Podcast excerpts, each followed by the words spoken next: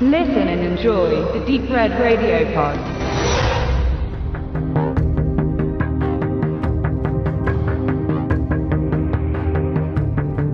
Was ist nötig, um in einem konservativen, wirtschaftlich gut gestellten Mann der unteren Oberschicht den Selbstjustiziar zu wecken? 1974 machte das ein Film ganz deutlich. Death Wish, ein Mann sieht rot, von Michael Winner, der dem Schauspieler Charles Bronson als Startpunkt für eine zweite Karriere diente. Bisher zeigte er sein markantes Gesicht vorwiegend in Western, Krimis und Kriegsfilmen. Nach seiner Darstellung des Architekten Paul Kersey, der nach dem Mord an seiner Frau und der Schändung seiner Tochter in New York das Gesetz in die eigene Hand nimmt, trat er in dichter Regelmäßigkeit in modernen Rachefilmen auf und actionlastigen Vehikeln, in denen er immer das Gleiche tat. Mit roher Gewalt auf rohe Gewalt antworten. Im Namen der Gerechtigkeit, ohne Blick auf geltendes Recht. Allein Deathwish erfuhr vier Fortsetzungen, in denen er diese Rolle weiter betreute. Vor allem seine Härte und die explizite Gewaltdarstellung machten Deathwish zu einem viel diskutierten Film und zu einem Kassenschlager. Wenngleich in der ersten Minute Curseys Frau erschlagen und seiner Tochter die Kleider vom Leib gerissen werden und man sie zum Oralverkehr zwingt, wirkt das extrem realistisch. Die Inszenierung ist nicht zimperlich und lässt keinen Platz für Zurückhaltung. Die von Kersey daraufhin ausgeübten Morde sind fast harmlos dagegen. Erst im zweiten Teil, der acht Jahre später 1982 von Canon produziert wurde, zieht man gleich. Der Film wirkt eher wie ein Remake als ein Sequel. Kerseys Haushälterin wird auf noch drastischere Weise als seine Ehefrau zu Tode gedemütigt und seine Tochter wird entführt, vergewaltigt und stirbt dann bei einem Fluchtversuch beim Sprung aus einem Fenster, aufgespießt auf einem Zaun. Die Peiniger bezahlen höhere Rechnungen als im ersten Teil. Die Visualisierung der Tötungen wird kreativer, beispielsweise wenn Lawrence Fishburne, der sich ein Kofferradio zum Schutz vor sein Gesicht hält, durch dieses hindurch selbiges weggeschossen bekommt. Der Tonfall ist klar, die Emotionen werden gedrückt und die reine Wut entfesselt. Ein Mann sieht rot, steht wie ein Meilenstein in der Filmlandschaft. Die Fortsetzungen wurden trashiger und der Tenor wurde auf die Action gelegt. Es entstand eine erfolgreiche Serie, die erst 1994 ihr Ende fand. Nun, im Jahr 2018, musste es also sein. Ein Remake wurde angestrebt. Die erste Nachricht darüber, dass Eli Roth Regie führen würde, musste man schon mit knirschenden Zähnen hinnehmen.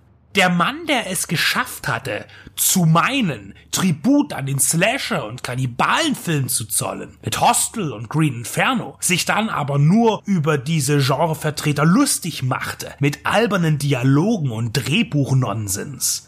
Tatsächlich war der erste Trailer zu Death Wish so konstruiert, dass es den Anschein hatte, dass es eine rockige Comedy werden würde. Mit einem grinsenden Bruce Willis, der versucht, sich für Stirb langsam 6 fit zu machen. Eines kann man an dieser Stelle beruhigend erklären. Lustig ist der neue Death Wish nicht. Dafür aber überraschend soft. Dazu gleich mehr. Im Grunde bleibt die Story dieselbe. Kleine Änderungen erlaubt man sich, die aber völlig in Ordnung sind und auch logisch. Während 1974 Paul Kersey in New York wohnt und wütet, ist der Schauplatz nun Chicago. Am Ende vom originalen Death Wish muss Kersey wie in einem Western die Stadt verlassen. Das trägt ihm der Gesetzeshüter auf. Er geht nach Chicago. Am Ende. Dass der Film jetzt in Chicago beginnt, hat damit aber nichts zu tun, sondern eher mit dem Umstand, dass aktuell Chicago eine der gefährlichsten Städte der USA ist. Wo in New York die Gewalttaten immer mehr abnehmen, steigen sie in Chicago rasant an, vorangetrieben durch die stetig wachsende Gangaktivität. Eine fast sichere Stadt wie New York wäre dem Thema nicht gemäß. Chicago ist somit die richtige Wahl. Kersey ist kein Architekt im Remake, sondern Arzt. Als erfahrener Chirurg ist er aber erneut ein gut verdienender Oberschichtler. Es ist schwer, sich an Willis zu gewöhnen, wenn man unweigerlich Bronson im Kopf hat. Für die jüngere Generation, die das Original nie gesehen hat, fällt es vermutlich viel leichter, in den Film hineinzukommen. Das Drehbuch von Joe Carnahan nimmt sich mehr Zeit bis zu Ground Zero. Er stellt die Familie näher vor, stellt Kersey einen Bruder zur Seite, streicht ihm aber den Sohn. Kersey hat Geburtstag. Ein verabredetes Abendessen wird gestrichen, da er wegen der Erkrankung eines Kollegen dienstlich einspringen muss. Frau und Tochter bleiben zu Hause. Eine Einbrecherbande hatte darauf spekuliert, dass sie Essen sind und freie Bahn haben. Doch nun werden sie von den beiden Frauen überrascht. Als sich Einbrecher und Opfer gegenüberstehen, heizt sich die Situation auf. Kerseys Frau wird getötet, seine Tochter schwer verletzt. Sie fällt ins Koma. Das Wort soft fiel vor kurzem. Es betrifft genau diese Szene, denn Eli Roth traut sich nicht viel, beziehungsweise das produzierende Studio, denn die junge Frau entgeht der Vergewaltigung. Der Wunsch von einem der Eindringlinge deutet lediglich ein sexuelles Verbrechen an, aber es wird nie ausgeübt. Der Verzicht auf die direkte Darstellung eines Missbrauchs ist dabei keine Kritik. Es ist nicht nötig, eine solche erniedrigende Grausamkeit in einem Unterhaltungsfilm zu zeigen. Es macht nur deutlich, dass das Original sehr viel ostentativer ist. Dafür kann Ross es sich dann nicht nehmen lassen, Kerseys Opfer seinem liebgewonnenen Bubblegum-Splatter erliegen zu lassen. Wenn beispielsweise ein Auto auf das Gesicht eines Schurken kracht und dabei sein Kopf fast disneyhaft zerplatzt. Der folgende Verlauf von Kerseys Rachefeldzug orientiert sich an den heutigen Geflogenheiten. Beispielsweise bildet er sich im Internet mit dem Umgang von Waffen weiter.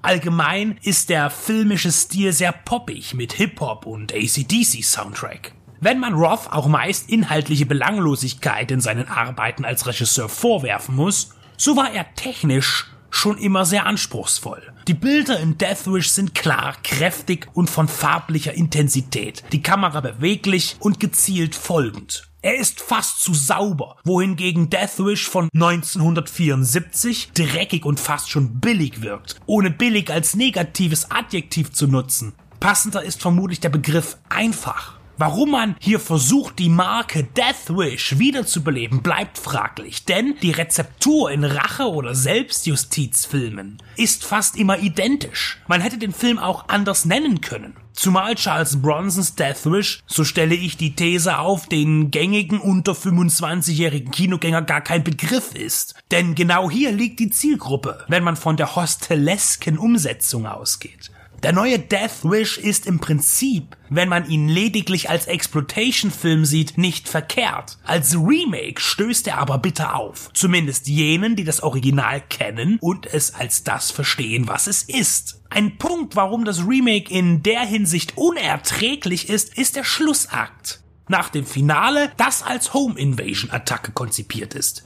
Die Bösen liegen alle blutleer geschossen im Haus herum und Kersey sitzt mit Bruder und der bereits geheilten Tochter auf dem Sofa, während das Blaulicht der Einsatzkräfte den Tatort beleuchtet. Eine Happy End Stimmung wird gefeiert. Ohne Schock, ohne Trauer. Fern eines Traumas hocken sie da und feixen, auch wenn Mami erst seit wenigen Tagen tot ist. Hier spricht Bronson eine andere Sprache, zumal seine Tochter 74 nicht gesundet, sondern psychisch gestört bleibt und in einem Heim untergebracht werden muss. Hier kommt wieder das Wort soft zum Einsatz. Das ist inkonsequent und unpassend. Death Wish 2018 ist kurzweilig und vergesslich. Er steht dem Original in keinem Moment ebenbürtig gegenüber, liefert aber für Uneingeweihte einen effektiven Rache-Action-Thriller. Wohlgemerkt, aber nur jenen, die im Filmgeschichtsunterricht gefehlt haben.